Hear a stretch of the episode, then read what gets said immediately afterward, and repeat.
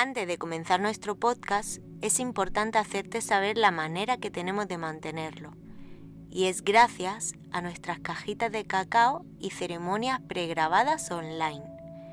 Si tienes tu propio cacao ceremonial, puedes hacer una de nuestras meditaciones guiadas para ceremonias del cacao, estés donde estés.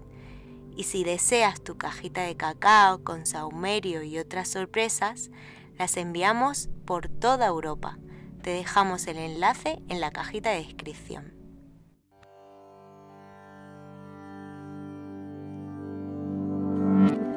Amigos y amigas psiconautas, Namaste. Os damos la bienvenida a la Botica de Gaia. Somos Whisper y Bambú, retransmitiendo desde algún punto de este bello planeta. Y en nuestro recorrido por Latinoamérica ha habido una región en concreto donde prácticamente nos hemos afincado. Estamos en Córdoba, que es un lugar que hemos sentido que es como si fuese nuestra casa, un lugar donde nos hemos sentido muy bien rodeados y el lugar donde vamos a dar a luz a la pequeña criatura que llega a nuestras vidas. En Córdoba hemos conocido a dos personas maravillosas que tenemos ahora mismo delante.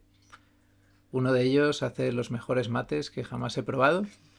Y a su lado, bueno, él se llama Bruno y a su lado tenemos a Cecil, eh, también conocida como la herborista azul. Aquí a mi lado tengo a Whispers, así que os doy la bienvenida. Hola, soy Whispers. Encantada de estar aquí. Estamos en Córdoba, en Tras la Sierra, ¿no? en el valle de Tras la Sierra. En el valle. Gracias por recibirnos. por recibirnos, vos, o sea, vosotros a nosotros, que estamos en su casa. Sí, cada vez que hacemos una cenita en nuestra caravana es gracioso porque hacemos una cena en nuestra casa dentro de su casa. Está buenísimo. Tener la casa de alguien adentro de casa. Lo mejor. Y como ya os podréis imaginar, eh, la herborista azul, así es porque, bueno, se dedica al trabajo con plantas. Llevamos dos días en los cuales hemos aprendido muchísimo sobre ellas. Tenemos aquí un jardín a través del cual hemos hecho un recorrido eh, viendo, analizando las plantas, nos han ido explicando todas las propiedades que tienen y eh, no solo eso, sino que hemos visto también en todo su proceso de secado, eh, cómo son guardadas en, en, esos botes que conservan tanto su olor y propiedades. Y nos ha parecido un mundo tan fascinante que hemos sentido que es una oportunidad muy buena para estar aquí charlando un poco sobre plantas y que nos contéis. Así que, bueno, me gustaría comenzar hablando sobre las plantas medicinales, que es lo que siento que es vuestra especialidad, ¿no?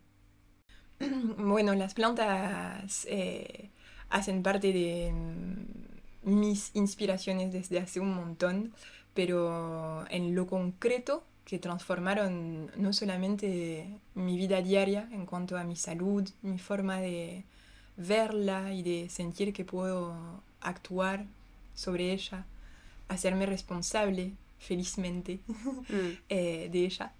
Em, y que también empezó a ser parte de mi actividad, de mis haceres, eh, hace más o menos desde que tengo unos 22 años, que ahí se profundizó mucho, mucho, a través de encontrar a personas, una persona en particular que se dedicaba a la herboristería allá en Bélgica. Y bueno, y de ahí yo hoy tengo 33 años, entonces se abrieron varios años de una mezcla de estudio teórico. Estudié teóricamente en la Escuela Europea de Herboristería, en donde pude acceder a un conocimiento mm, bastante científico, biológico, botánico, como una visión muy fina muy rica, pero bastante intelectual, así como bien occidental, sobre el uso de las plantas. Y, mm, y me parece importante eh, en lo que hace quizás particular mi camino con las plantas medicinales, que siempre se juntó con un conocimiento mucho más empírico y práctico, que se vincula con el hecho de estar cerca del cultivo de las plantas con las cuales se trabaja, o de la cosecha por lo menos. Ahí un hacer más campesino, por así decirlo. Eh, que desde que estoy acá en Sudamérica se junta con eh, esta cosmovisión muy eso, muy empírica, muy desde la experiencia. Entonces ahí en estos años se juntaron esta visión bien occidental y más científica y así, con todo lo que es más sentido, inexplicable, y que sobre todo son estos conocimientos que se fijan desde los sentidos, la experiencia, lo que se entiende cuando lo vivís, en fin. No solamente leer qué tal planta te hace esto, sino tomar esta planta y sentir que me hace esto. Y aquello también. Em, bueno, eh, y hoy en día tengo el lujo inmenso de poder trabajar de esto, dedicarme a esto. Una persona que viene aquí a la herboristería azul, eh, bueno, ¿cuál es el proceso? Eh, llegan y entonces hablan contigo. He visto que hay una parte que tiene mucho que ver con el diálogo y el entender eh, qué es lo que esa persona siente, qué es lo que le puede ocurrir, si tiene alguna patología. Y hay parte de ello que se descubre en la conversación contigo. Incluso me imagino que a veces patologías o, o necesidades que la persona tiene que, no es consciente de que ahí están. Entonces, me encantaría que me contases qué es lo que mm, hace una persona cuando viene y qué es lo que se lleva de este lugar. Em, casi siempre se parte del encuentro entre dos cosas. Un malestar, que puede ser más o menos fuerte, puede llegar hasta el dolor o el sufrimiento. Esto, como muchas cosas que voy a nombrar acá, en distintos planos. Puede ser un malestar, un dolor, un sufrimiento en el cuerpo, en la carne, en la tripa, en la cabeza, donde sea, o también en lo anímico y emocional. Hay personas que no tienen un síntoma físico muy particular, pero que se sienten pésimas a nivel anímico. bueno, y esta molestia, este dolor y así, se encuentra con eh, una chispa del pulso vital que quiere estar mejor eh, y que en algún lugar siente que se puede. Muchas veces las personas probaron un montón de cosas, desde muchos estudios, varias personas especializadas en tal o cual disciplina médica, em, y sienten así intuitivamente que, entre comillas, volver a las plantas es como volver a algo más simple, más accesible, más natural también, obviamente, y se acercan con, esta expectativa. Em, igual, muchas veces, eh, esta expectativa es justamente muy precisa, como que tienen tal síntoma y prefieren las plantas antes que las pastillas para resolverlo. Em, eso es lo que de a poquito se viene transformando en estos encuentros que se llevan a cabo acá. Como que las personas de a poquito, al tomar las plantas, se van a abrir a otra forma de contemplar lo que les sucede. Eh, algo mucho más amplio. Y también, y sobre todo, que tiene que ver con entregarse a lo que se tiene que mover, a, como vos dijiste, ¿no? Estas cosas inconscientes que se pueden volver conscientes. Y ahí aparecen, sí, muchas sorpresas en donde alguien venía porque eh, tenía calambres en el intestino cuando comía tal tipo de cosas, después de dos encuentros, capaz que se encuentra em, frente a una nueva forma de verse en, en sus dinámicas vinculares, emocionales, y que mucho más que del alimento, va a encontrar ahí un lugar de trabajo Obviamente siempre trabajamos también con el alimento, que es un lugar imprescindible. Em, y, y, bueno, eso, como que es bien global. Trabajamos con la palabra, con el alimento, con las plantas, obviamente. Todo lo que de cierta manera entra y sale del ser. Bruno, te tenemos aquí eh, al lado. Eh, me encantaría eh, saber cuáles son las plantas que has ido utilizando al llegar aquí, porque hemos hablado de bueno esas curas que vais haciendo con plantas que me parecen interesantísimas. Mm. que vais usando una misma planta durante un periodo determinado, que según me habéis explicado suele durar alrededor de 20 días, un mes. Eh, me encantaría saber qué plantas has usado, cuál usas actualmente y, el poder que han tenido, eh, que has descubierto con cada una de ellas. Bueno, buenas. Muchas gracias, agradezco eh, esta charla, el encuentro también. ¿no? muy lindo compartir. Así que muy, agradecido. Y el descubrimiento con las plantas, sobre todo de forma medicinal, ¿no? Si bien eh, yo me encuentro con, con, las plantas desde el alimento, como que también es medicina, ¿no? De forma preventiva.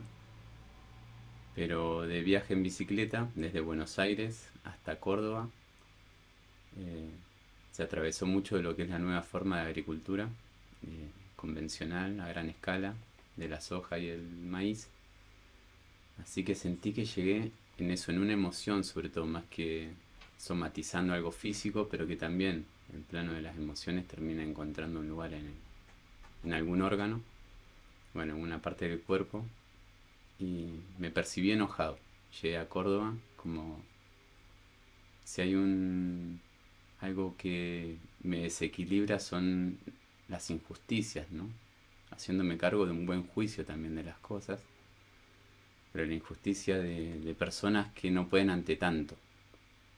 Y en este viaje en bici habíamos, con un compañero, habíamos andado por caminos de tierra buscando campesinado, que poco quedó y el poco que quedó no le queda mucha alternativa. Entonces eso como que me había atravesado me, eh, en distintos planos, ¿no? En lo físico como también eh, en lo emocional y sentirme enojado me llevó al hígado, porque estando en tras la sierra hay mucha gente que está vinculada con los yuyos y el hígado se relaciona con los enojos y me hablaron de una primera planta que la carqueja.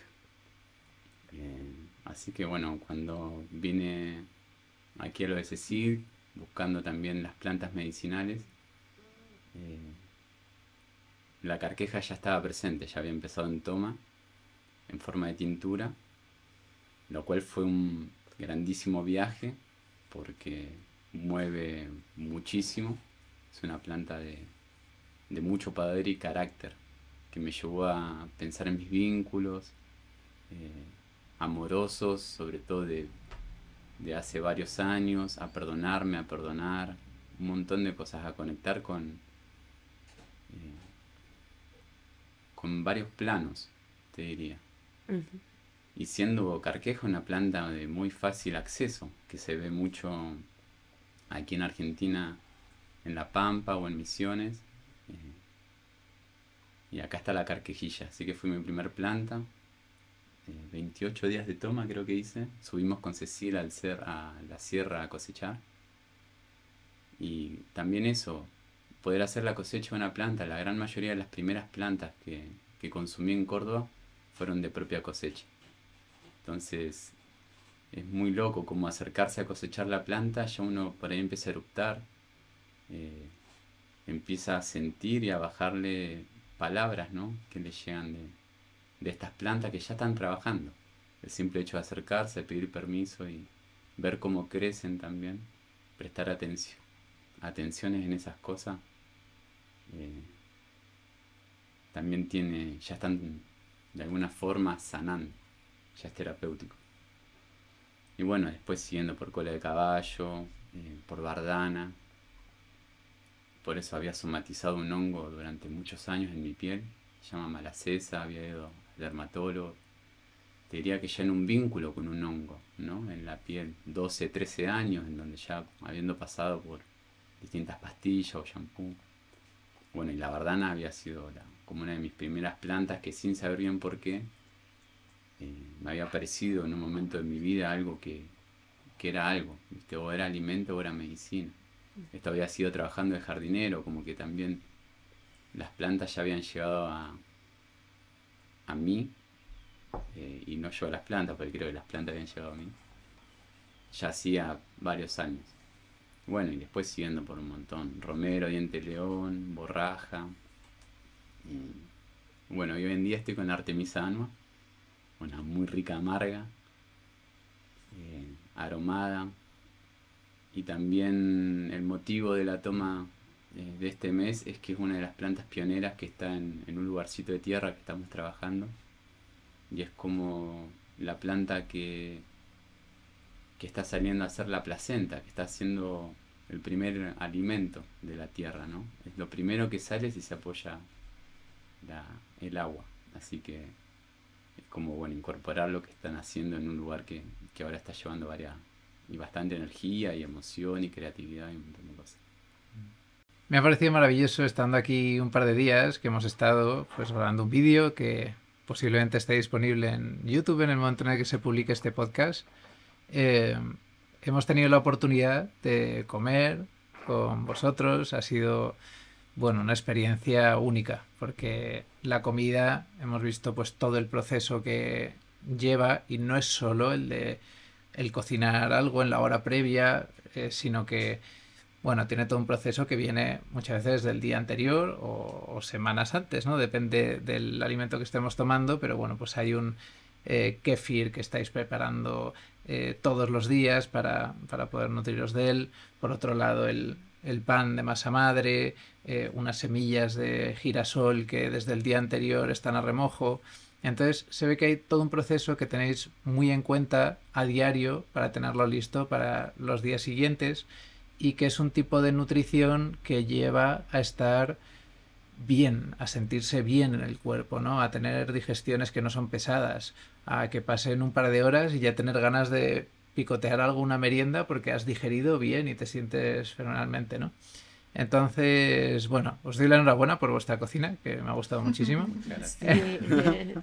un gusto. Y bueno, eh, me encantaría que me hablaseis de esos probióticos que vais eh, tomando a diario, como es el kefir, y, y, bueno, de los antinutrientes también, ¿no? Que hemos estado hablando, que me parece muy interesante que pueda conocer eh, la audiencia que nos esté escuchando. Bueno, eh, a mí me gusta, así para empezar con la respuesta con una imagen, eh, me gusta pensar el intestino como algo sumamente poético. Y me gusta pensar que podemos ser como un gran intestino. Eh, ¿Por qué? Porque eso abre mucho la visión circular, cíclica de las cosas. Eh, algo así. Yo como algo vivo. Esta vida en mí eh, refuerza la calidad de la vida que está también. Por ejemplo, en mi flora intestinal. Yo estoy mejor. Tengo más energía como tengo la suerte de vivir en una casa que tiene un jardín, voy a poder cultivar este jardín. Y a la hora de que este alimento se haya transformado en energía en mi cuerpo, voy a ir a hacer caca, bueno, eh, o pis. Estos fluidos pueden volver a este jardín. Y entonces lo que cultive en mi casa para inseminar el mundo de adentro mío y que sea más saludable y más vivo y que me permitió inseminar el mundo de afuera mío, que es mi jardín. Todo eso se empieza a juntar todo. La calidad de vida de afuera con la calidad de, vida del adentro. Eso me parece hermoso. Eh, en lo concreto, eh, lo que se llaman los probióticos son un conjunto de bacterias y levaduras eh, que trabajan en simbiosis con el cuerpo humano. Eso significa que se van a asociar con varias, eh, varios como, sistemas fisiológicos del cuerpo humano para que se lleven a cabo mejor. En vez de ser como bacterias competitivas, entre comillas, que para tener energía nos sacan energía, es como que para tener energía ellas nos van a permitir tener mayor energía nosotros también. Hay un montón de probióticos. El kefir es uno, la kombucha es otra, los yogures naturales, elaborados también naturalmente son otros, la masa madre, bueno. Todo eso que en general no mm, necesita mucho más que la, la vida misma que se puede desarrollar en algo y el tiempo. Eso también es algo que me parece muy poético en eh, los fermentos, que en general son estos lugares que crían mucho los probióticos. Em, y mm, bueno, acá hay varios fermentos, esto que hacen parte de la vida diaria y que tienen sobre todo como fin, eh, como vos dijiste, volver más asimilable el alimento que ingerimos. Como que un mismo alimento, por ejemplo un arroz, em, lo podemos volver más asimilable que si solamente lo remojamos y lo cocinamos. Esto porque em, el arroz, como las legumbres o como un montón de otros cereales o como estas semillitas tipo el girasol que comemos más por su grasita, son semillas.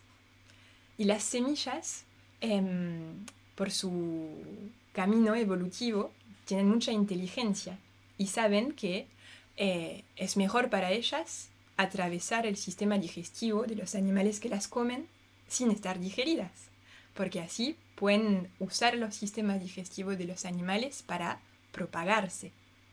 El animal come el fruto que tiene las semillas adentro, se va a hacer su vida y cuando defeca la semilla vuelve a la tierra toda activada y puede germinar. Eso significa que una semilla atravesó nuestra panza sin estar digerida, o sea que básicamente la comimos sin que tenga una utilidad para nuestro cuerpo. Em, y también incluso eso significa para nuestra panza un cierto costo, porque la semilla para no em, como digerirse desplegó un montón de sustancias que son estos famosos antinutrientes, que la protegen a ella, pero que pueden llegar a irritar, inflamar o cansar básicamente nuestras panzas. Para que estos antinutrientes em, no estén más a la hora de ingerir aquellas semillas, eh, están estas técnicas muy simples de eh, remojo con fermentación. Ya poner unas semillas en agua antes de cocinarlas permite como eso, ¿no? Activarlas antes eh, de ingerirlas.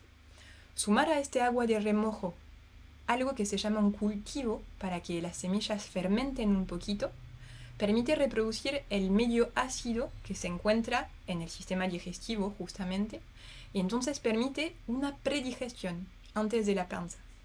Eso puede ser una cuchara de kéfir o de vinagre vivo Em, incluso el jugo de limón podría llegar a jugar un poco este, este rol así de medio ácido, pero lo bueno con el kéfir y el vinagre vivo es que realmente va a trabajar sobre la fermentación de estas semillas. Entonces a la hora de estar ingeridas o crudas o hervidas, eh, es todo mucho más eh, fluido, fácil y también energético para nosotros y le pones como dos cucharadas, o sea, una cucharada de kéfir y otra de vinagre. O, o, simple, o lo haces por separado. Suele ser o una cosa o la otra. O una cosa o la otra. Si en una casa hay casi siempre kéfir, lo ideal es kéfir. Por ejemplo, las personas que ya invitaron el kéfir en su cotidiano saben que cuando se cuela está el fondito este que tiene como un poco más de borra, que está un poco más turbio. Eso nos da menos ganas de tomarlo. Eso es ideal, usarlo para esta agua de remojo. Y ahí puede ser como em, una cucharada, un chorrito, no hace falta que sea muy preciso, porque más que la cantidad es la dinámica que hay que integrar. Saber que cuando en el agua se suma un poquito de estas bacterias, se van a reproducir. Si ponemos mucho kefir en este agua de remojo, va a trabajar muy rápido. O sea que no nos tenemos que colgar en hervir o en colar o en enjuagar estas semillas. Cuanto más cultivo ponemos, más rápido trabaja. ¿Recomendarías a cualquier persona, me imagino, tener eh, kefir en su casa a diario? Me ha parecido muy curioso que, claro, yo pensaba, bueno, pues me tomo un kefir o me tomo una kombucha en una ocasión puntual y le sienta muy bien a mi estómago. Yo lo noto, ¿no? Así directamente, que me da un bienestar. Pero según me has explicado, por lo menos viene bien haber hecho pues una semana de tomarlo a diario para que esté haciendo verdaderamente su efecto, ¿no? Claro, cambia mucho. Eso para la toma de kéfir, como para la toma de plantas, como para muchas cosas que tienen que ver con la fisiología, eh, está bueno permitir que se instale esta costumbre lo digestivo es todo como una gran secuencia, ¿no? Em, son muchas cosas que intervienen en una buena digestión, desde el aroma de lo que se está cocinando. Eh, por eso lo casero es tan importante, ¿no? Olfateamos un olor rico y ya empezamos a salivar.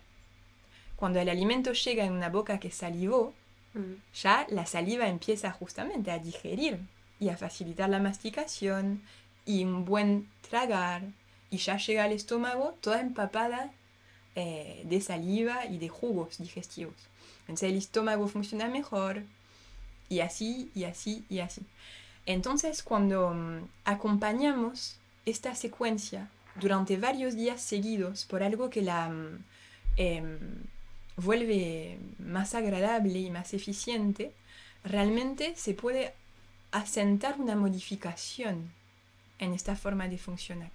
Em, se incorpora realmente. No es solamente un empujón puntual, sino un cambio en la forma de funcionar del cuerpo. El ruidito que se escucha es del mate. Están aquí compartiendo el delicioso mate de Bruno. Bueno, me ha parecido maravilloso ahora que estoy probando este mate de nuevo. El, digo maravilloso para todo, es que estoy maravillado, la verdad. Está súper maravillado aquí. Bambú creo que lo vaya a tener que adoptar. Maravilla.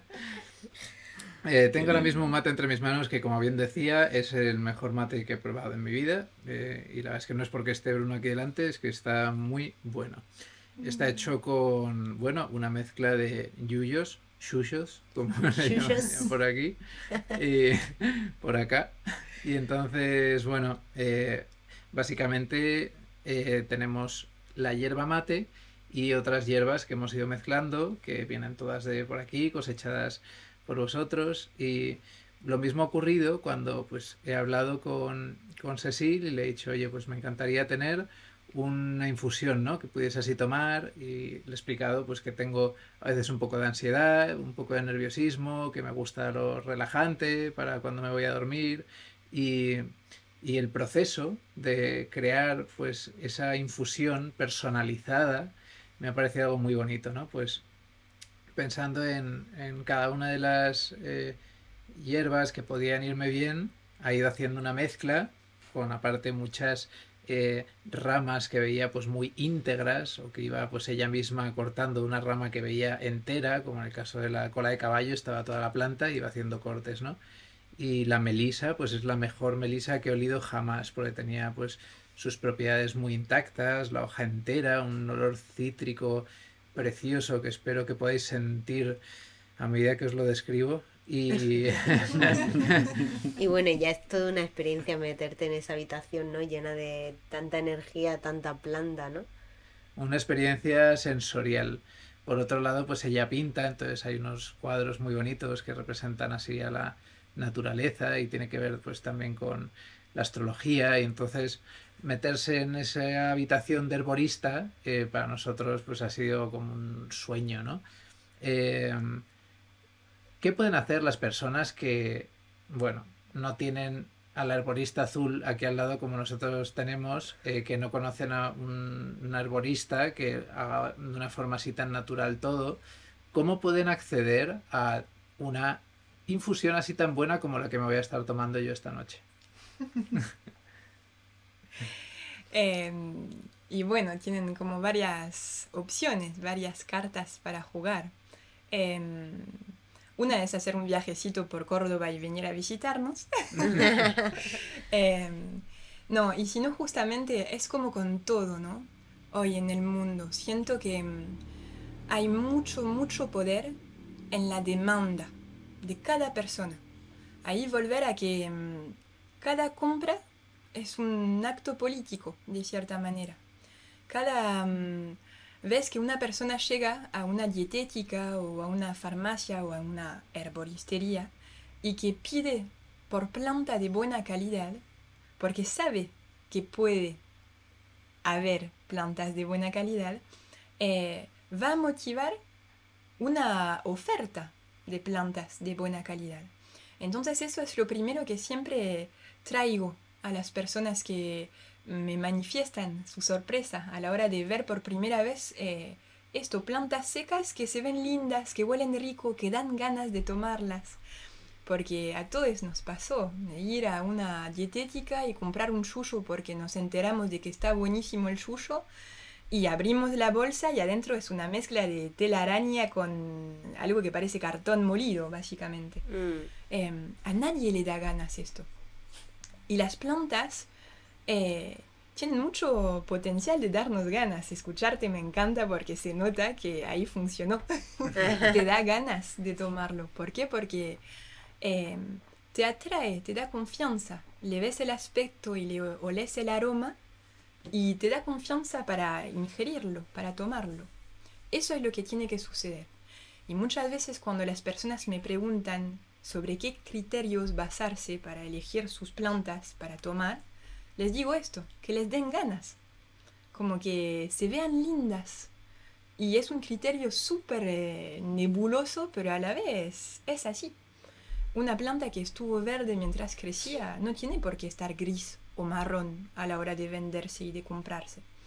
Em, y entonces esto, primero, afinar la demanda, como buscar realmente plantas secas de buena calidad. Y después, para encontrarlas con más facilidad, eh, lo ideal es em, acercarse a personas que trabajan a pequeña escala. Por suerte hay cada vez más personas que también encuentran ahí un gran propósito para sus vidas cultivar y cosechar plantas medicinales, hacerlo a pequeña escala, a mano, con un secado cuidado, em, un envasado también. Eso también permite desarrollar totalmente otra economía. Em, realmente es algo que aún no está desarrollado, pero que sí son, somos cada vez más personas que queremos tomar buenas plantas y nos damos maña para encontrarlas, em, se va a ir desarrollando un montón. Y ya en, para la generación de nuestras hijas y nuestros hijos, eh, ojalá pueda ser como más común eso, decir, eh, me voy a comprar tal y cual y cual planta y me voy a armar una rica infusión para, para la mañana o para la noche o para cuando sea. Claro, porque compartir también esto con los niños, o sea, el otro día que decía Bambo que, bueno, que vimos como tu hija eh, mezclaba las plantas y te las hacía llegar y te decía, está bien esto. Me parece súper bonito, ¿no? Que, podamos compartir eso también con los niños y que sepan que las plantas se pueden utilizar como para, pues para cuidarse y, poder hacer potingues, ¿no? Claro, las, las pócimas. Las pócimas, sí. Bueno, y ahí también quizás me parece interesante em, porque acá, Bruno, eh, nos encontramos gracias a las plantas y las plantas medicinales en particular, justamente. Eh, Bruno apareció un maravilloso día acá, manifestando sus ganas de, aprender de las plantas medicinales. Y uff, se aprendió, por favor, eh, porque en realidad se pudo dar cuenta que ya sabía mucho, porque se pudo dar cuenta de que eso, es una persona muy perceptiva, muy sensorial, justamente. Y como las plantas se manifiestan mucho así, no fue para nada difícil para él incorporar mucho conocimiento en muy poco tiempo. También con estas tomas que él estuvo haciendo. Y mm, ahí siento que, que, que es interesante, bueno, no sé si querés compartir algo al respecto, pero mm, que no hay ni edad ni género ni predisposición como para encontrar el placer de, todo eso y para darse cuenta em, de eso, la diferencia entre una planta seca de buena calidad y una que no tanto. Eh, vos podrías justamente. Sí, eh, está bueno lo que traes en cuanto a la edad y al género, ¿no? Eh, mi edad es 30 años eh, y mi género es masculino. Y si me detengo en los 30 años, soy una persona joven que gozo de salud y que no voy a esperar a sentirme viejo y a falta de salud para tomar plantas, ¿no? O mantenerme en salud. Y mi género masculino también lo veo eh, alejado, ¿no? De lo que para mí es salud o de bienestares. Y por ahí se lo ve mucho más el género femenino. Pienso en lo que han dado, ¿no? Las curanderas, eh, las parteras, la mujer vinculada a la planta, al jardín, eh, y el hombre más rústico, tosco, en una generalidad o culturalmente hablando. Que siento que eh, la apertura del viajar en mí encontró o se encontró con, con las plantas, ¿no? En donde sí ya había un llamado y sí ya había muchas informaciones. Creo que también si una persona ya tiene eh, las ganas, el ímpetu de ir hacia tomar una planta o buscar por lo menos una alternativa en, si manifestó algún desequilibrio, ¿no? que creo que la enfermedad lo es. Eh, buscar una alternativa a eso con las plantas ya se genera eh, una apertura muy grande. Y como hombre creo que me, el viaje fue importantísimo en eso.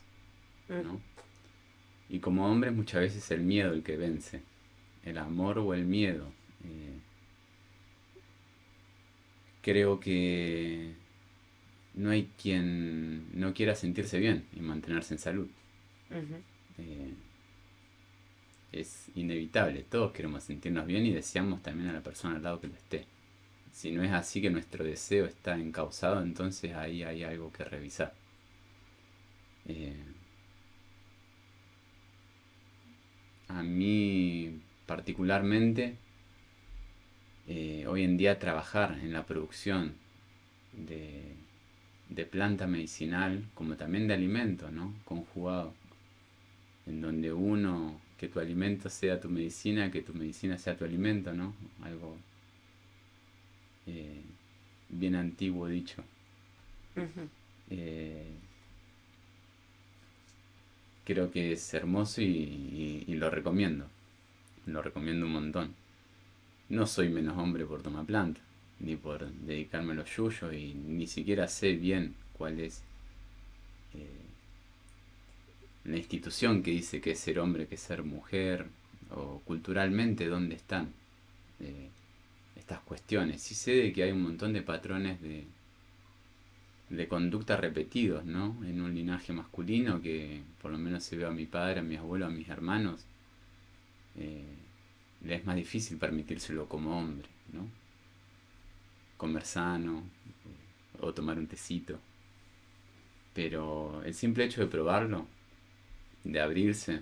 He tenido una experiencia con dos amigos en el campo hace poquito y eh, después de bastantes excesos de, de, carne, de alguna cerveza y vino, como el cuerpo ya reconociendo de que no estaba bueno eso y se me ocurrió hacer un té de menta a dos amigos que poco tienen que ver con, con lo alternativo y uff, estaban súper agradecidos y benefició mucho el descanso de una menta que estaba ahí, que, que estuvo siempre y que está.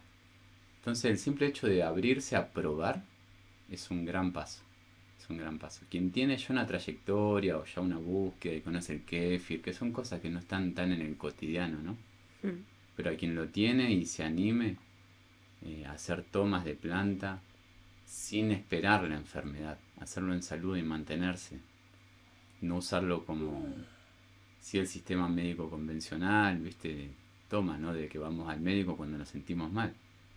Para nada, como buscar no ir al médico y mantenernos en salud creo que es fundamental.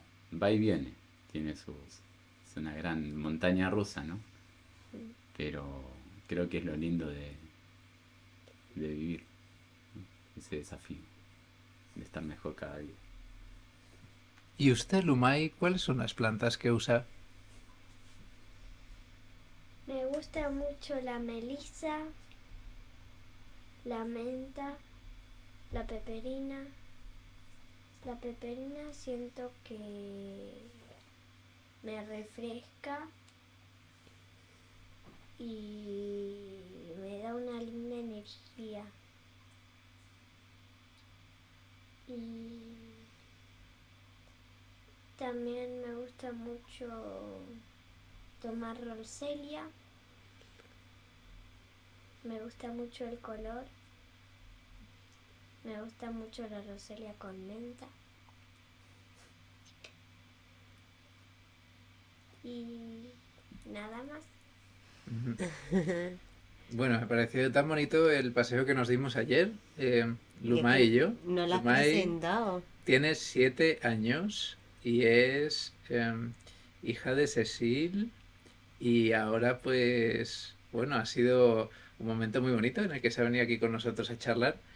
Eh, para mí ha sido una profesora porque ayer pues eh, me enseñó las plantas del jardín y me di cuenta de que ella con sus siete años eh, sabe mucho más de plantas de lo que sé yo. lo cual eh, me pareció fascinante. Así que gracias por tus lecciones, eh, Lumay. Y eh, me gustó también mucho cómo me enseñaste cómo se usa la milenrama, porque ¿cómo la usas tú? Yo la agarro y la muerdo o la machaco en un mortero y me la pongo en mi herida, donde me hice mal, que puede ser en cualquier lado. Pero no te lo, no te lo tenés que poner cuando te golpeaste nada más. Nada más tiene que ser cuando te sale un poquito de sangre o cuando se te salió la piel, algo así. Porque- o cuando se te ensucia un poco la pielcita. Y si a mí, por ejemplo, me duele un poco la tripa, ¿qué, qué hierba me darías del jardín? Yo cuando estuve con dolor de panza tomaba mm, tomaba a veces tomaba un poco de artemisa o si no he tomado manzanilla con suico o algo así para Mm. curarte la panza. Eso está muy bueno. Y aquí hay un árbol que, que está, eh, que es muy frecuente verlo en la zona de Córdoba, que es el algarrobo. Tenéis alguno por aquí, ¿no? ¿Para qué se usa, para qué se usa el algarrobo? Eh, así medicinal no se usa para nada. Em, la algarroba te da fuerza y energía y es un alto caramelito de los caballos. Y no sé qué más, qué propiedades más tiene. Es muy sabrosa. Eh, tiene un par de propiedades. Es muy bueno para el sistema respiratorio. La decocción de su corteza o la infusión de sus hojas. Y también comer sus chauchas. Y cuando se come mucha algarroba, permite ablandar un poquito la caca.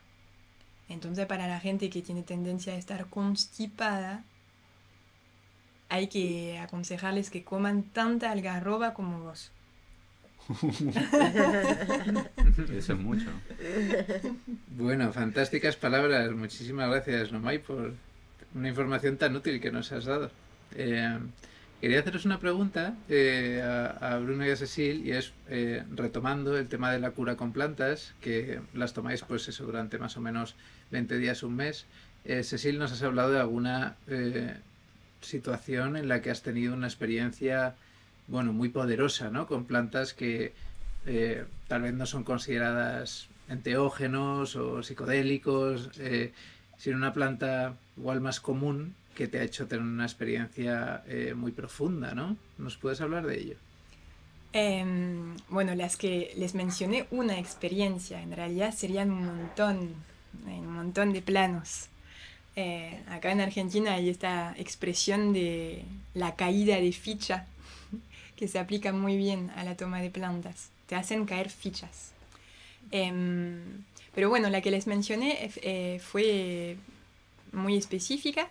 Fue em, durante mi primera toma de verdad, y como vos lo mencionas, lo que llamo entre comillas una toma de verdad, es una toma de mm, unos 21 días que se acopla a los ritmos lunares, que son ritmos son ciclos de 28 días, durante los cuales em, se toma la planta durante las tres primeras semanas y la última semana el cuerpo descansa de la toma, porque igual tiene la planta totalmente metida adentro y de a poquito va volviendo a su neutralidad. Desde ahí puede empezar con otra planta, otro ciclo. Y así se puede vivir la vida. Em, bueno, aquella toma lunar era mi primera toma de 21 días de una planta que en realidad es un árbol que se llama aguaribay. Es un árbol originario de acá, de Sudamérica. Hay quienes dicen que es más originario de Perú, otros dicen que, bueno, de distintos sitios. También hay distintas variedades de aguaribay. Es un árbol muy hermoso, eh, de porte bastante alto, de follaje llorón, así como el sauce, eh, y que forma un frutito eh, rojo muy hermoso que contrasta mucho con su follaje.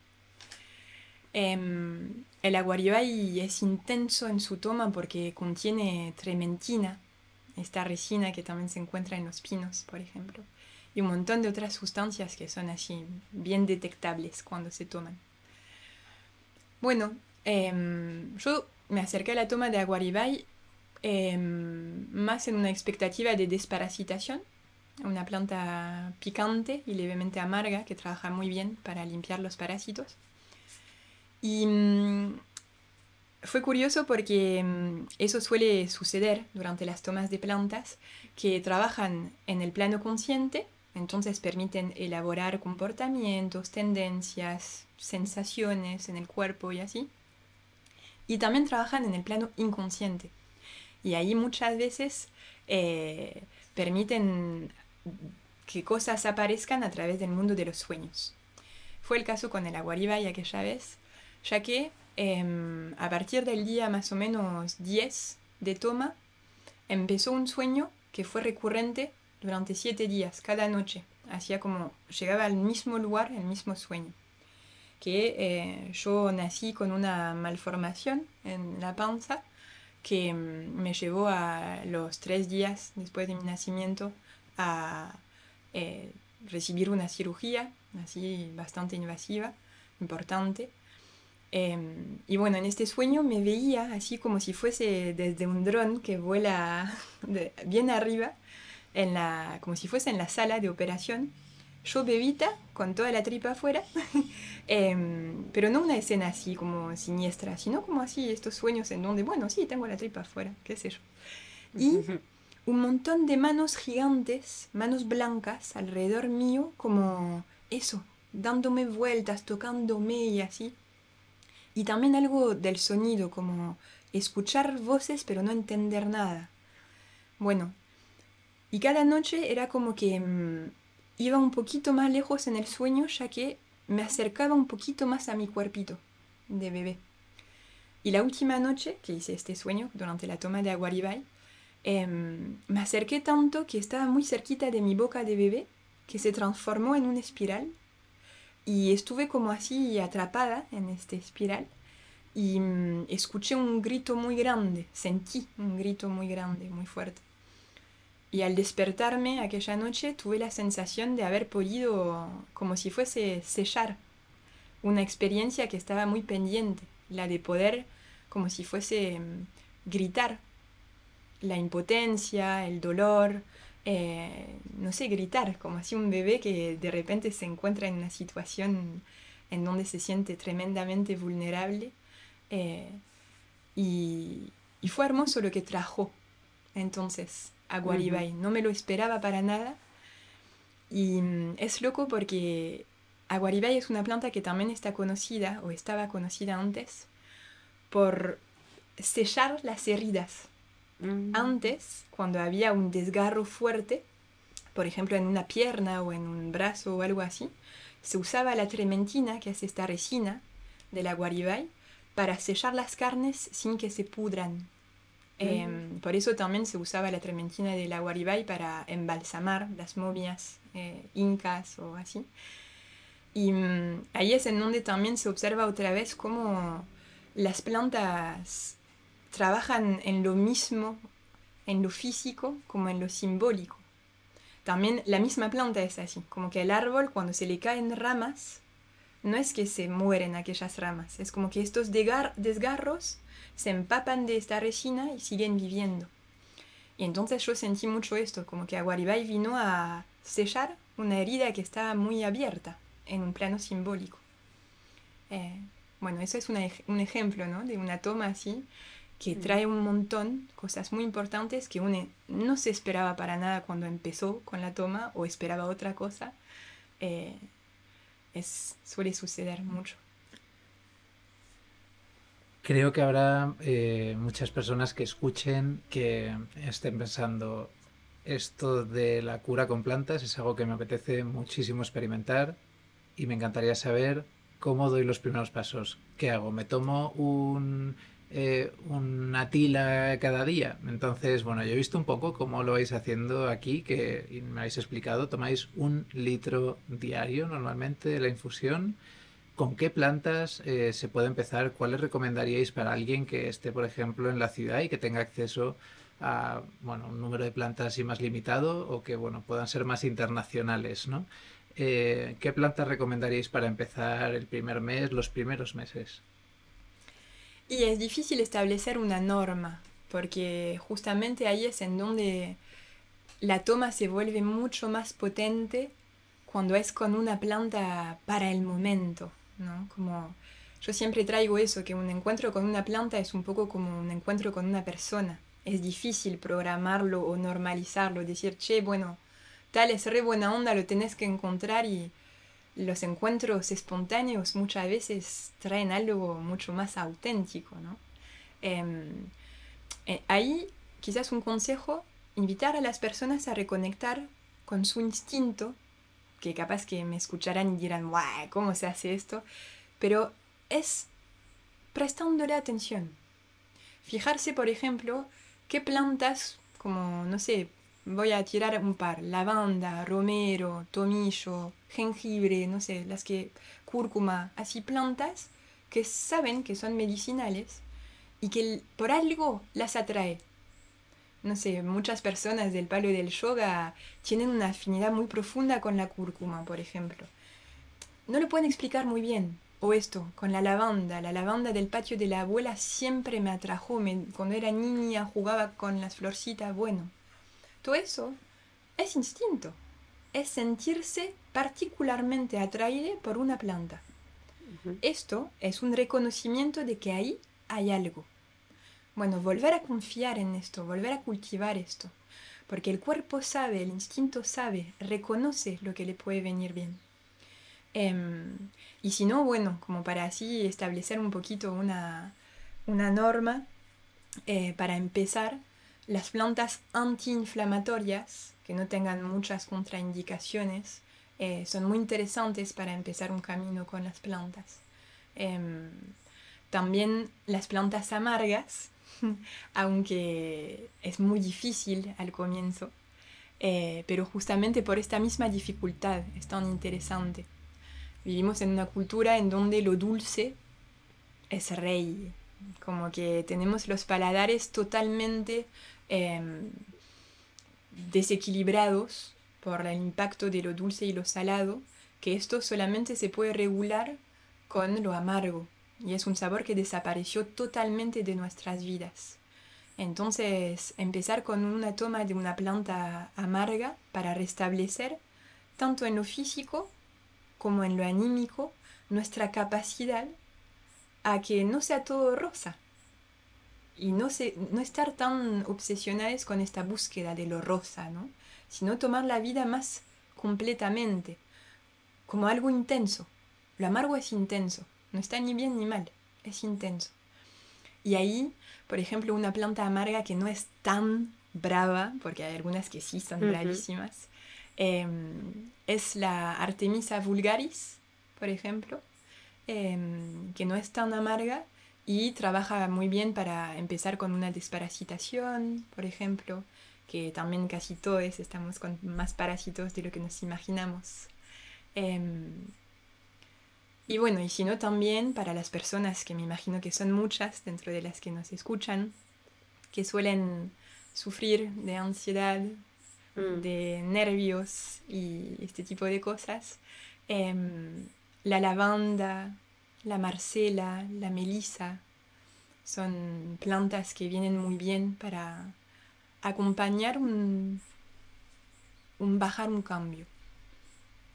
Y ahí entonces tomarlas así, en vez de tomarlas solamente de vez en cuando a la noche antes de ir a dormir, cuando eh, vamos a leer un libro o algo así, tomarlo como un verdadero ritual diario.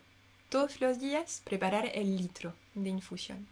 Y ese, perdón, ese litro, eh, aparte lleva mucha cantidad de hoja, ¿verdad? Me enseñaste que llenaste un puño entero, por ejemplo, de melisa, ¿no? Que es lo que usarías para una infusión. Claro, claro. Para tomar las plantas así con este fin medicinal y terapéutico y que se produzcan cosas y demás, em, se suele manejar una cantidad de aproximadamente, según la calidad de la planta, porque eso cambia bastante, de 7 gramos de planta seca por litro de agua, que en general, se, para una planta un poco picada, suele ser un buen puño por litro.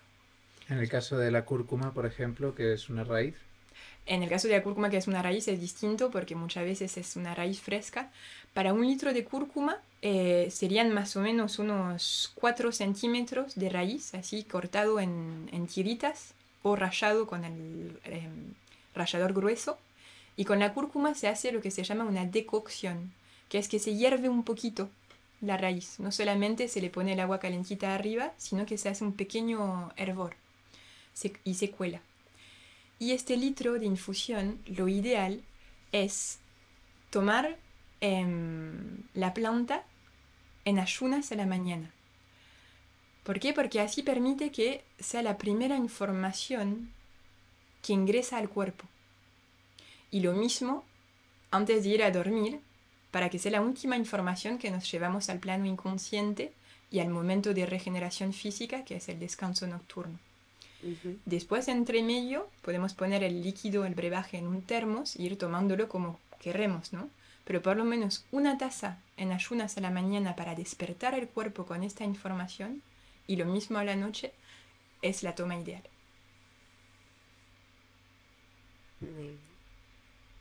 Interesante. Yo tengo muchas ganas de empezar ya con alguna planta. sí, yo también, aunque, claro, eh, yo por ejemplo estando en plena gestación tengo que tener mucho cuidado también con qué planta ingiero, ¿no? Y que, porque tiene contraindicaciones algunas plantas, ¿no? ¿Qué plantas recomendarías tú para personas que están gestando? Bueno, vos ahora estás tomando cola de caballo, sí. ¿no es cierto? Em, es una planta eso, muy amable y muy afín con el embarazo. Hay que evitar em, todas las plantas que tengan afinidad con el sistema uterino cuando hay embarazo. Entonces todas las plantas que, por ejemplo, siendo mujer, solíamos escuchar nombrar o incluso usar un poquito para la menstruación, hay que tener cuidado ahí porque todas las plantas que tienen afinidad con este sistema durante el embarazo pueden resultar tónicas justamente del útero, em, que es muy delicado sobre todo en, los, en las primeras semanas y las últimas del embarazo. Ahí un tónico uterino no corresponde para nada porque puede como apurar un trabajo no deseado. Em, también el momento del embarazo no es un momento pertinente para hacer profundas limpiezas hepáticas, por ejemplo. Eh, no es el momento, es el momento para otra cosa. Cola de caballo es una hermosa planta porque es una planta que mm, limpia, limpia las aguas del cuerpo y de hecho un poco es así como llega a vos. Para, sí, para drenar un poquito, ¿no? Que las aguas tienen tendencia a como a acumularse en tus miembros inferiores, que es algo muy común durante el embarazo. Em, ahí esta limpieza sí, porque es una limpieza como muy amable y bastante suave, y que también la limpieza emocional que se produce con cola de caballo es una limpieza afín con el embarazo, porque es una limpieza que va a buscar en los miedos. Y está buenísimo como limpiar un poquito los miedos en este momento en cual llega una gran fuente de miedo, que es este parto ahí acercándose. Em, y también eso, cola de caballo es una planta que refuerza mucho em, la regeneración de los tejidos, la piel, los cartílagos, como que a la vez favorece mm, el desarrollo de un cuerpo fuerte, firme y elástico a la vez. Em, en un orden de idea parecido está la ortiga, que también es una planta que trae muchísimos minerales al cuerpo. Eh, en este momento en cual hay mucha inversión de nutrientes de parte de la mamá hacia el cuerpo del bebé, em, tener como así un plus de nutrientes, particularmente eh, de los oligoelementos y los minerales para la mamá viene muy bien y para la, bebé también. Sí, esto. Y después, eh, sí en el embarazo se va a trabajar con eh, una postología mucho menor, como menos planta, menos cantidad de toma, ¿no? En donde en un momento más común se puede tomar un litro, durante el embarazo no vamos a ir casi nunca a más de medio litro de infusión por día y con un poquito menos de planta también. Vamos a trabajar todo con dosis menores, también porque durante el embarazo la mujer es una esponja total a todo y sobre todo a la información de las cosas.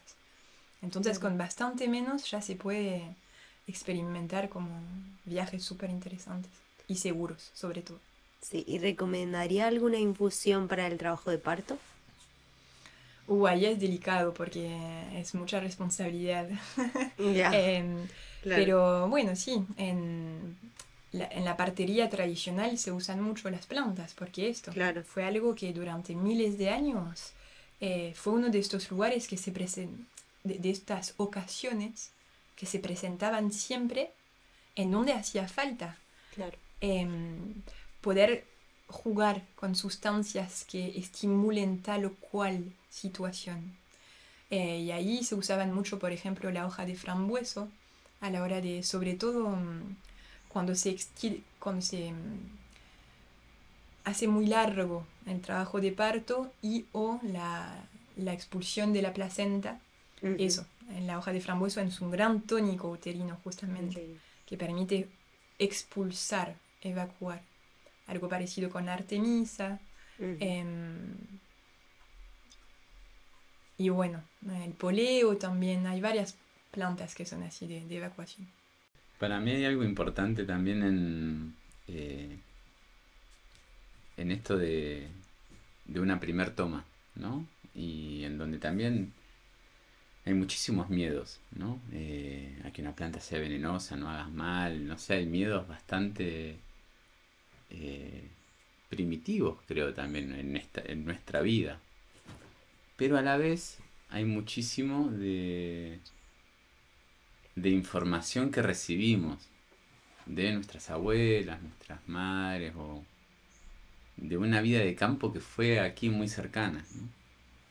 A cualquier persona que esté en la ciudad creo que eh, se adentra un poquito en su experiencia de vida va a encontrar un vínculo con, una planta, ¿no? Y que esa información está en cada uno de nosotros. Eh, está. Y en ponderarnos un poco ante eso que, está ahí, latiendo y vivo, que se puede acallar y puede quedarse ahí, pero sigue permaneciendo. Eh, está en el cuerpo, está en los olfatos, está en, en, el tacto, está en el recuerdo, eh, está en, varios lados. Y en ponderar digo de, de darle entidad a lo que nos sucede frente a una planta o simplemente a, che, mira, no sé bien por qué y corremos la cabeza de lado, pero tal cosa, ¿no?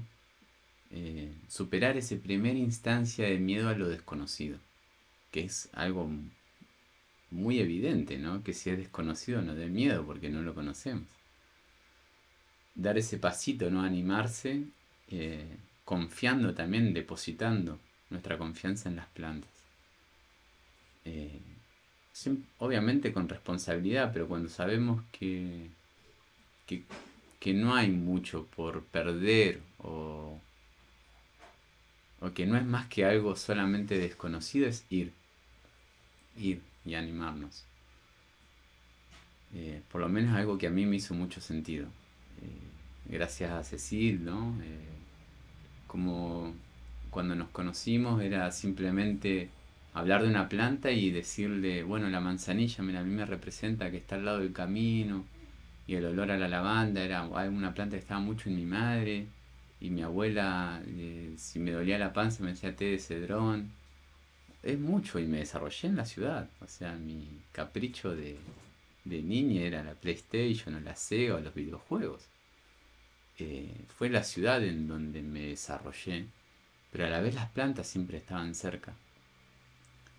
Eh, entonces como hacernos volver a esos lugarcitos. y sentimos de que es un llamado real de las plantas, bueno, y en nuestro presente, ¿cuál es la planta que, que nos viene atrayendo, que, no sé, abrimos eh, Google y salió un archivo, vimos una, y empezar a atar y darle una simbología a lo que nos sucede en lo espontáneo.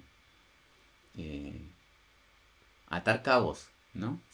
Como, che, mira, justo esta persona me está hablando de esto y hoy vi una noticia que de esta misma planta y ahora, no sé, voy a, un vivero a simplemente eh, buscar una semilla de lechuga y me encuentro con la planta y me pareció hermosa esa planta. Ahí hay algo. Hay algo. Se puede consultar, hoy en día la información está muy a, eh, a flor de, de encontrarla, ¿no? Con conectividad. Busco la planta tiene una contraindicación para el momento en el que estoy. Si no la tiene, bueno, ¿de qué manera no se puede llegar a ingerir y hacerlo? Es, eh, es muy lindo y rico lo que se puede llegar a, a encontrar en ese gesto, ¿no? Y a experimentar, en ponderarnos en nuestra salud, no depositarla. Bueno, en este caso yo se le deposito a Cecil y también me parece un gesto también de confianza, ¿no?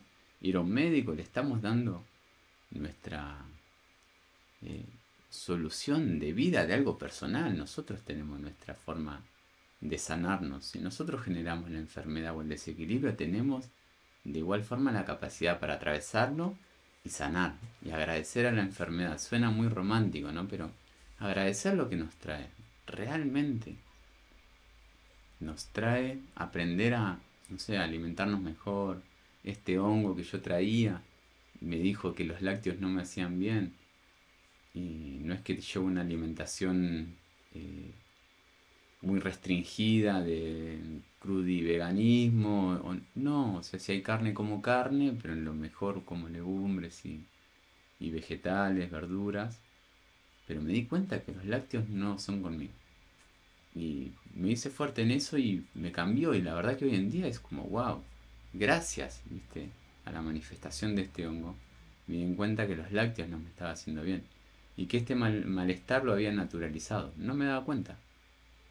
Hacía mucho deporte y consumía mucho lácteo. La proteína animal que consumía del lácteo me hacía muy bien porque generaba músculo, pero tenía una inflamación intestinal que en el momento no registraba. Fue gracias al hongo que dejé de tomar lácteo durante un mes y ahí pasó de todo. Ahí noté un montón de cambios. Bueno, lo mismo cuando uno deja un alimento que sabe que no le hace bien, todo lo industrializado y de paquetes, por favor, es como atendamos, ¿no? simple ejercicio de agarrar y leer los ingredientes, eh, ir más directo a los productores, a las ferias y sostenerse en lo que sabemos que nos hace bien. Hoy en día creo que ya eh, está todo bien disponible. No hay que ir mucho a un, nutricionista.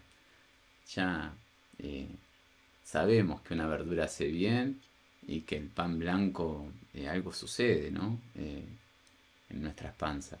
Y que bueno, cuanto mucho lo reducimos, y bueno, ¿por qué lo reducimos? ¿viste? Es porque hay algo.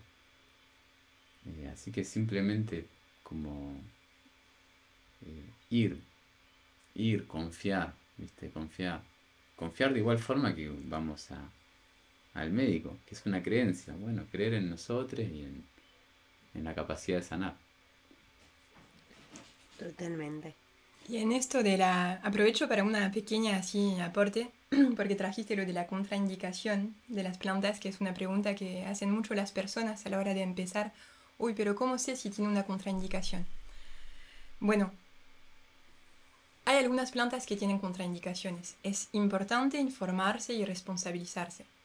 Pero muchas veces eh, siento que con las plantas medicinales están súper diabolizadas de repente las contraindicaciones que para el resto de la vida no importan tanto. Como que sé que es así como muy ir siempre a lo mismo, eh, traer esto, pero tomar Coca-Cola tiene Mm. mucho más contraindicación que tomar eh, un litro de té de romero. Muchísimo más. Un vaso de Coca-Cola. Y es una bebida que se le da a la niñez sin preguntarse si tiene una contraindicación para su sistema cardíaco, linfático, nervioso y así. Total. Como que también relativizar. No quiere decir que no hay que preocuparse por las contraindicaciones de las plantas, pero no hay que diabolizarlas porque es un lugar que conocemos menos que otros. ¿no? Muy bien dicho. Eh, muy buenos mensajes y gracias Bruno por ello. Sí. Pero hay algo que no has mencionado y creo que tenemos a unas cuantas personas pendientes de ello y es cómo se hace el mejor mate del mundo. Bueno, hay que situarnos, ¿no? En espacio-tiempo, de que estamos en, en un lugar que es un privilegio. Y creado por Cecil y por su también su búsqueda en las plantas y el mate tiene gran parte de Yuyo, ¿no? El mate es una infusión, en- estamos en Argentina también, como espacio geográfico, es una infusión muy, muy eh, cotidiana y que forma parte de una cultura, ¿no? Eh, ya pasados los 12, 13 años cuando superamos este amargor del mate, un amargor muy amable, eh, se vuelve luego de esta edad, eh, ya empezamos a tomar mate y es forma de compartir. Eh, lo tradicional es una yerba mate fina, con bastante polvillo y, y de establecimientos gigantes de producción de yerba en donde este tipo de, hoja no es la más rica, por así decirlo. Me tocó estar en misiones, trabajar con la yerba mate, en la cosecha, en la poda, pasar un, como verla nativa en el, en el monte. Me llevó a conectar un montón, ¿no? Y también ver la forma de producción a gran escala de la yerba mate. Entonces, en principio, el mate que, que te ha gustado mucho es con una yerba orgánica, sin agroquímicos, eh, más grueso, que es canchada, y lleva mucho yuyo. Yuyo que son, eh, sin miedo a decirlo ni vergüenza, pero los mejores yuyos que por lo menos he tomado o he experimentado, y andando un poquito, ¿no? Después de que de Córdoba seguí camino y viaje en bicicleta eh, a la ruta misma y me he encontrado con gente que trabaja en plantas medicinales, no he encontrado eh, plantas como las que estuvieron en ese mate que probaste. Una por la, calidad y el amor que Cecil desarrolló, ¿no? Y que hace como poner en pausa, es casi un acto eh, mágico, ¿no? Poner en pausa una planta, porque cada planta es particular y entonces cada planta tiene una forma distinta de ponerla en pausa para secarla.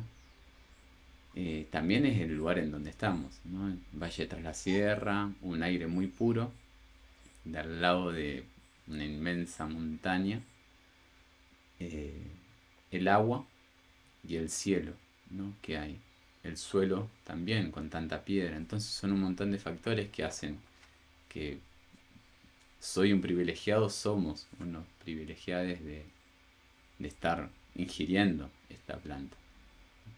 Te digo que, y voy a ser yo quien te lo va a decir, bambú, pero no lo vas a encontrar fácilmente. Vas a tener que vivir con eso. Porque Vas a tener que volver mucho. es- Resumiendo, si alguien quiere beber el mejor mate del mundo, tiene que venir aquí. Sí, o acceder a los yuyos. La verdad que ahora Que explica qué son los yuyos porque, claro, la gente de- que no sea de Argentina eh, no va a saber qué Damos es eso. Hay que, hay que dar un poco eh, los ingredientes. Vamos a- compartir. Yuyo es una hermosa plan, una hermosa palabra, digo, del eh, que se usa habitualmente y popularmente aquí en, en Argentina, que son muchas veces las plantas que crecen sin que nosotros las sembremos. Son yuyo, el yuyo que crece. Salvajes. Claro. una planta como- salvaje, ¿no? Exactamente. Y a mí me gusta llamarle yuyo porque las plantas en sí, mismo las sembremos, no dejan de ser yuyo. Para, como el concepto variarlo, muchas veces el yuyo es el que eh, le hace mal a nuestras lechugas, ¿no? Eh, estoy sacando yuyo. Es algo, un- una connotación negativa. A mí me gusta como ampliarlo, ¿no? Y el yuyo de, eh, puede ser de muy buena o muy amable para, para nuestro vivir. Suele tener, perdón, eh, nosotros les ponemos, ¿no? O cedrón, burrito, que es como que muy digestivo y amentolado. Mentas, romero, también está bueno para el mate. Y todo esto mezclado con la yerba mate, ¿no? Entonces, si te ha gustado mucho, también quiere decir que te gustan mucho los yuyos, ¿no? Te gustan mucho las plantas medicinales. Porque a quien muy tradicionalista del mate, capaz que no le hace mucha gracia que tenga tanto gusto a, a yuyo. Hay también personas que no permiten que en su mate haya yuyo, menos en su termo, si, si es más avanzado la, el nivel de, de, de lo conservador y tradicionalista, ¿no? Pero más o menos lleva ese. Y otra cosa de si somos privilegiados es de que llevaba algarroba. eh, y un no cualquier algarroba. eh, un molido grueso. Gracias a la gente de aquí cerquita. De Viva el Monte que tiene un proyecto hermoso. De cosecha de algarroba y que hacen un labor hermoso. Así que también tienen un aditivo exquisito que es eh, la harina o el, el molido grueso de la vaina de algarroba. Tenemos aquí un ser que está en una tripa. Dios sí, mira. participar, se ha puesto en diagonal en una tripa que ahora mismo tiene una forma muy peculiar. Parece un huevo. Y aquí tenemos a Asia participando en el podcast. Que ha tomado mate también. y que Claro. para mí está queriendo esta- decir Estás algo. activa, Animada. activa. Claro. Me gustan los yuyos. ¿Quieres añadir? No, que eso, que el, molido grueso de algarroba eh, es algo que vuelve el mate aparte muy nutritivo, muy energético, aparte de más dulce. Es una forma de endulzar sin azúcar, así como que tiene un montón de azúcares complejos y súper saludables, la algarroba, pero no es ponerle azúcar al mate. Y hay muchas personas a quienes le gusta tomar mate dulce y para eso le ponen azúcar. Pero bueno, también saber siempre que hay alternativas para endulzar sin que sea con azúcar. También la miel, ¿verdad? Con miel a mí me gusta mucho el mate. Em, no puedo decir otra palabra que maravilloso. Bueno chicos, deciros que ha sido un auténtico Sí. placer estar aquí conversando, el compartir durante estos dos días, que espero que se sumen bastantes más en nuestro recorrido vital. eh, así que estamos muy agradecidos de estar aquí. Eh, me gustaría que nos dijerais cómo os pueden encontrar en las redes para las personas que tengan más curiosidad, que quieran, por ejemplo, ver esas pinturas tan, tan curiosas, tan bonitas que hemos estado viendo, tuyas, Cecil, y, y para saber un poco más sobre plantas, porque creo que habrá mucho que puedan investigar ¿no? a través de tus redes. Bueno, eh, las gracias son recíprocas y totalmente compartidas. Muchas gracias, gente, por, por su forma de vivir y que esta forma de vivir haya permitido este encuentro. Em, bueno, en las redes que no son mi lugar de predilección, aunque agradezco muchísimo em, todo lo que sucede ahí, pero sobre todo porque no tengo un acceso diario a un buen internet. Em, entonces voy por las redes a ritmos vegetales, con mucha tranquilidad. Em, se puede encontrar con la página de La Herborista Azul en Instagram, que ahí sí me conecto con frecuencia y recibo eh, agradecida muchas veces los mensajes que recibo y así. Hay alguna barra baja, ¿verdad? Entre las palabras. La barra baja herborista barra baja. Barra baja, me preguntaba qué quería decir barra baja, Bueno. como una palabra sola. Sí, hay una barra baja entre la herborista azul. De todas Em, formas, vamos a ponerlo en la descripción de este podcast, o sea que tendréis el link ahí. Hermoso. Bueno, y por ahí em, suelo compartir eh, las actualidades, eh, como por ejemplo los talleres presenciales que se dan acá en la arboristería y el jardín medicinal, eh, o también los recorridos por el monte eh, que acompaño, en donde nos encontramos con la vegetación más silvestre. Em, también se vienen bastantes cosas nuevas, ya que ahora somos dos con, con el Bruno. eh, compartiendo esta aventura vegetal hermosa. Así que también se van a venir encuentros y propuestas en este lugar en donde estamos gestando y cultivando esta agrofloresta medicinal. Em, y también a través de la página eh, me pueden contactar por si les interesa eso, conseguir nuestras hierbas y em, también eh, acceder a un acompañamiento personalizado, terapéutico, eh, con las plantas. Ahí les pasaré el contacto de mi amiga Mar, que me ayuda con la agenda de turnos disponibles. Eh, y eso podremos coordinar una- un primer encuentro para empezar con su toma de plantas. Totalmente recomendable. Pues muchas gracias. Muchísimas y gracias, estamos Gracias. muy agradecidos y muy inspirados en seguir con las plantas medicinales, ¿no? Sí, yo ya me da la sensación de que cada mes voy a estar ahí con una plantita. Así que voy pronto a pensar Bueno, cuál yo- es la primera. Cuando termine. Ahora con la cola de caballo estoy bien, pero poco a poco.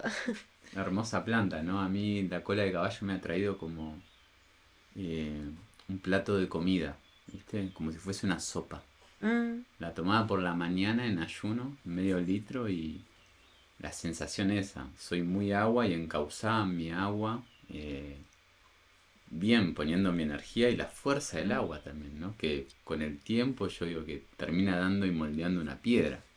claro. Una piedra es una piedra, pero el agua, eh, como con su fuerza constante. Y la cola de caballo, eso es como tomar como si fuese un caldo, muy vitamínico. Y, y eso, bueno, va a hacer mucho pis también, por ende, tener que hidratarme, Sí. pero un aporte muy, muy rico, ¿no? De, de esta Sí. planta.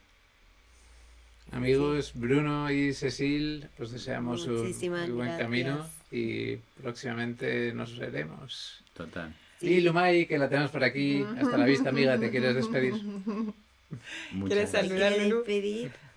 Adiós. Chao, Chao, chao. chao. Chao. Muchas gracias. Adiós, adiós. Os hacemos saber que este podcast se mantiene gracias a una tienda online que nos apoya y nos encanta.